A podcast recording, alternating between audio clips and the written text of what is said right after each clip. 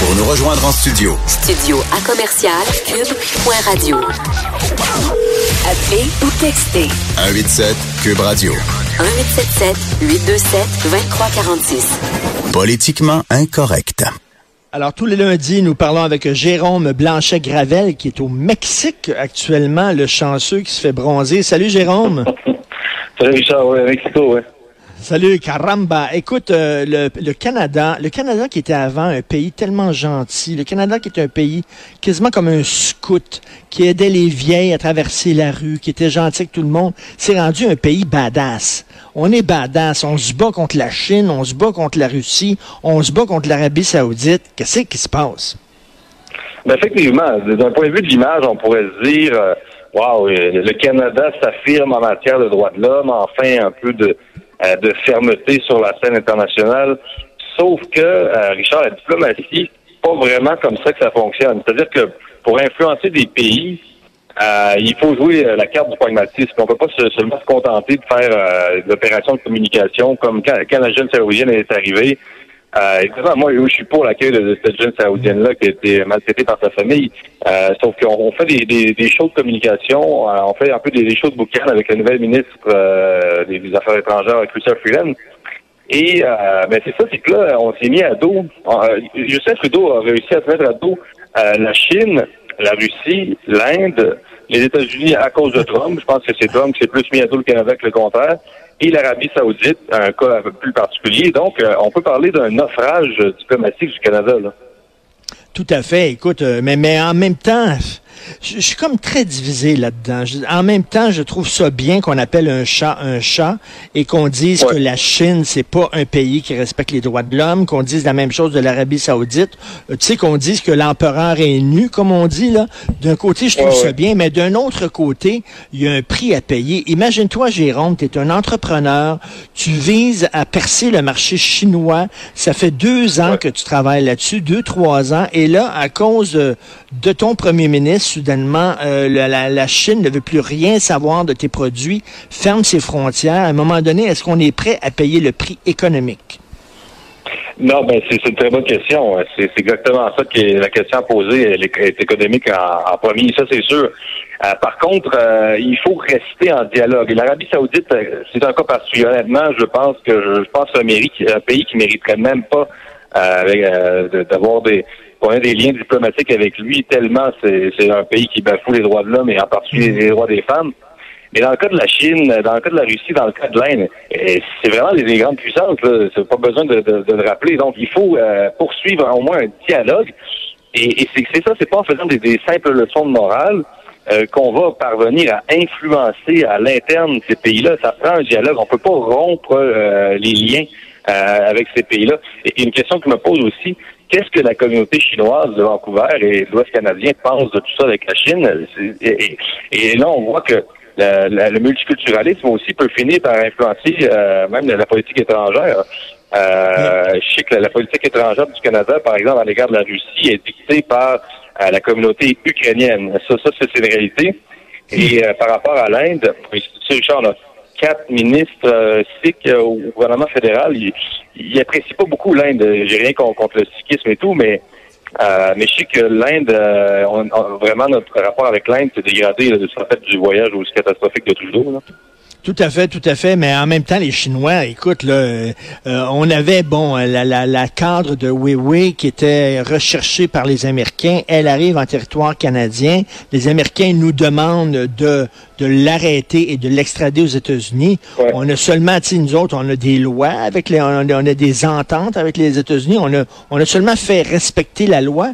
Et là, les Chinois qui nous font suer. Écoute, Jérôme, ma fille a passé un mois en Australie, OK? Elle a passé un mois en Australie elle arrive euh, aujourd'hui. Hier, elle, fait une escale euh, à Shanghai. Euh, puis après ça, elle part de Shanghai pour venir pour venir à Montréal. Ils l'ont écœurée parce qu'elle avait un passeport canadien. Ils l'ont écœurée. Ma fille appelle en pleurs, puis ils veulent plus que je prenne l'avion, puis je pognais à Shanghai, ah puis ils m'ont fait rien que parce qu'elle avait un passeport canadien, puis les autres sont comme en guerre diplomatique avec le Canada. Ils font chier quand même là. Oui, oui, ça reste des empires. Là. Ce sont des empires très puissants. Euh, la Chine euh, est arrogante là, envers le Canada. Je pense que c'est clair. Elle est très arrogante envers nous. en même temps, il va, y avoir, il va y avoir un vote au Conseil de sécurité de l'ONU et on peut être sûr, nous, les Canadiens, ou en, en tout cas, vraiment les Québécois, les Canadiens, que la Chine, l'Inde et tout ça, ils vont faire à l'ONU, ils vont pas essayer de, de, de, nous baquer là, en québécois. Donc, euh, euh, on va perdre notre place. Là, c'est, on sera pas élu là, parce que euh, parce que bon, Trudeau déplaît, déplaît beaucoup sur le plan diplomatique. C'est comme ça commence à se dire dans les milieux diplomatiques au Canada, à ce que j'ai compris là. Eh, c'est bizarre, hein? On avait une vision de Trudeau. Moi, j'avais une vision qui faisait la carpette et se mettait à quatre pattes. Euh, puis là, soudainement, c'est l'inverse totalement. Là, on voit le Justin Trudeau, euh, le boxeur. Là, sais, c'était pas rien qu'un prof d'art dramatique. C'était un badass dans une arène de boxe, Justin Trudeau. Là. J'aimerais pas me battre avec lui. Puis c'est le côté badass qu'on voit de Justin là, ces temps-ci. Oui, ben, mais en fait, euh, moi je pense que c'est la ministre qui est beaucoup plus badass que lui. Justin Trudeau, en toi et moi, Richard, je pense pas qu'ils comprennent exactement tout ce qui se passe sur la scène internationale. Je pense qu'ils ne maîtrisent pas tous les dossiers. Euh, et ça aussi, ça commence à se dire euh, dans, dans les milieux diplomatiques. Et euh, il y a eu comme deux diplomaties, deux styles de diplomatie sous le gouvernement de Trudeau. Ben, D'abord, il y avait Stéphane Dion, tu te rappelles, le ministre qui était aussi ministre, des Affaires étrangères.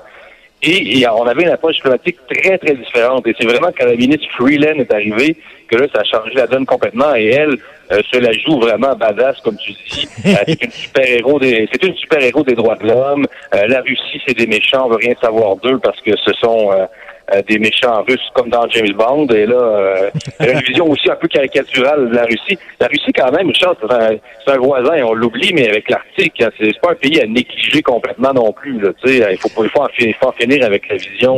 mais, les diplomates canadiens sont vraiment pas chanceux parce que sous Harper, ils détestait Harper parce qu'il disait Harper ne nous écoute pas. Nous, on est sur le terrain, on envoie des rapports au gouvernement Harper. Voici ce qui se passe. Il veut rien savoir, Stephen Harper. Il veut nous imposer sa vision des choses. Donc, pendant le, pendant le gouvernement Harper, ils se sont fait suer, les diplomates. Et là, ils se font suer sous Justin Trudeau parce que justement, lui, euh, il est pas très, très diplomate. En tout cas, sa ministre, il n'est pas non, plus.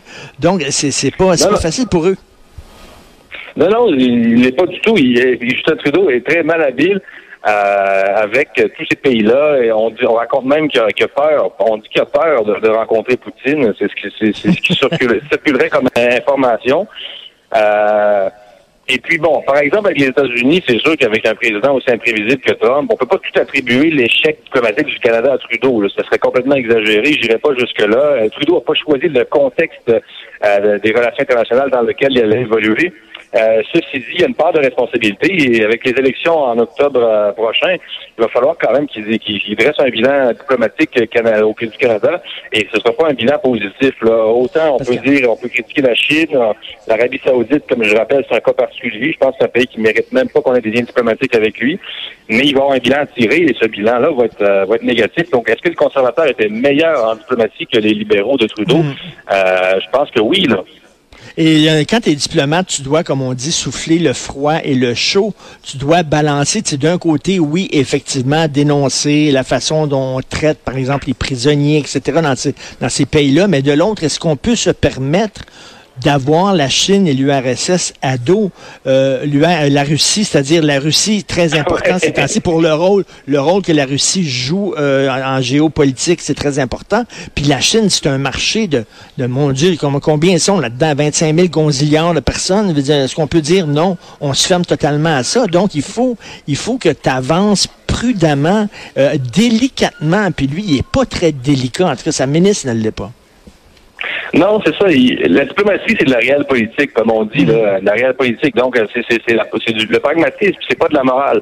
Euh, il faut influencer tranquillement. Euh, il faut y aller euh, mettre des gants blancs. C'est ça la diplomatie. Soit on fait de la diplomatie ou soit on fait pas de diplomatie. Là. Euh, c'est pas compliqué. Là. Et c'est drôle parce qu'effectivement, Trudeau, euh, euh, le paradoxe, c'est que son, son, image de citoyen du monde euh, en écope aussi. Il, il, le dialogue, tout ça. je suis ouvert à toutes les cultures, mais on dirait qu'il n'y a pas toutes les cultures qui sont ouvertes à lui. Là. Donc, ben c'est une douche froide pour Trudeau et...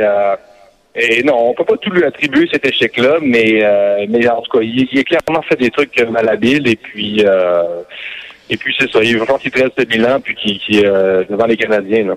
Écoute, rapidement, là, tu es au Mexique, on va en profiter. Tu dis qu'il y a des dirigeants qui ont siphonné le tiers des réserves pétrolières au Mexique, puis que depuis ce temps-là, il y a des pénuries de gaz. Oui, à Mexico, il y a une grave pénurie de, de, gasoline, d'essence. Euh, donc, euh, il y a des grandes, grandes files d'attente euh, depuis une semaine, des grandes files d'attente devant les, les stations-service. Parce qu'effectivement, des dirigeants antérieurs, je pense que les détails, là, mais auraient effectivement détourné le tiers des réserves pétrolières du pays. C'est des histoires assez incroyables qu'on entend ici. Là. mais c'est un vol, c'est quoi? ce sont des bandits, ils ont détourné, c'est-à-dire ils prennent les réserves pétrolières du pays puis ils vendent ça, quoi? Ils vendent ça à l'étranger? Non, regarde ça pour eux. Euh, les marchés internes, ils détournent. Euh, on, parle vraiment des tiers des réserves pétrolières qui ont été détournées par euh, et ça a été camouflé évidemment par euh, les gouvernements précédents. c'est une histoire complètement folle qu'on entend ici. Il y a une histoire aussi qui elle date celle-là, là, mais je sais pas si tu as déjà entendu parler des, des 43 étudiants assassinés dans l'État du Guerrero. Ben oui, ben oui, ben oui, tout à fait. Euh, donc, euh, ils sont encore aussi un peu sous, sous euh, non, non, c'est Ils n'ont jamais géré ça. C'est rock'n'roll le Mexique quand même. Il y a certains coins, j'imagine, tu sais, avec les narcotrafiquants puis tout ça, là, où boy, tu veux pas t'aventurer. Toi, j'espère que tu es dans un dans un coin es dans un coin tranquille du Mexique. Oh, Mexico est une très, très grande ville. C'est une, une, mégalopole. écoute, à côté de Mexico, Paris a l'air de la ville de Québec, presque en comparaison. Ah, J'exagère à peine. Euh, c'est une véritable jungle urbaine. Euh, c'est pas tous les coins effectivement qui sont sécuritaires, faut faire attention. Euh, en 2017, il y a eu 40 000 homicides euh, au Mexique, genre 40 000. 40 000? 40 000? pour donner une idée, il y a plus de morts par année au Mexique que dans des guerres, dans des régions directement touchées par la guerre, comme la Syrie, par exemple. Aïe, aïe, 40 000. Et après, et, moi, moi, j'adore euh, évidemment la, culture mexicaine. Euh, je pense a pas besoin de, de, défendre sur ce point-là. Mais quand on parle du mur à la frontière des États-Unis, euh, entre le Mexique et les États-Unis, bon, évidemment, pour les migrants, c'est une chose, mais est-ce que les États-Unis peuvent se permettre de pas tenir leurs frontières avec un pays qui est un narco-État, c'est-à-dire qui, était, euh, il y a un scandale aussi récemment qui est sorti. On disait que Chapo Guzman avait acheté à peu près la, moitié du gouvernement. Il, tenait l'armée, ce gars-là, quasiment. les présidents au Mexique sont moins les présidents réels que les narcotrafiquants. C'est eux qui tiennent le pays encore là. Boy, quel drôle de pays. Merci beaucoup. Merci, Jérôme. Merci. salut, Richard. Bonne semaine. Salut, Jérôme Blanchet-Gravé. On peut pas dire que c'est un État bandit. On va se faire tomber dessus par tous les Mexicains, les ressortissants mexicains qui sont au Mexique. Mais tu sais, quand même, le Mexique, c'est assez particulier. On s'en va tout de suite à la pause. Vous écoutez Politiquement Incorrect.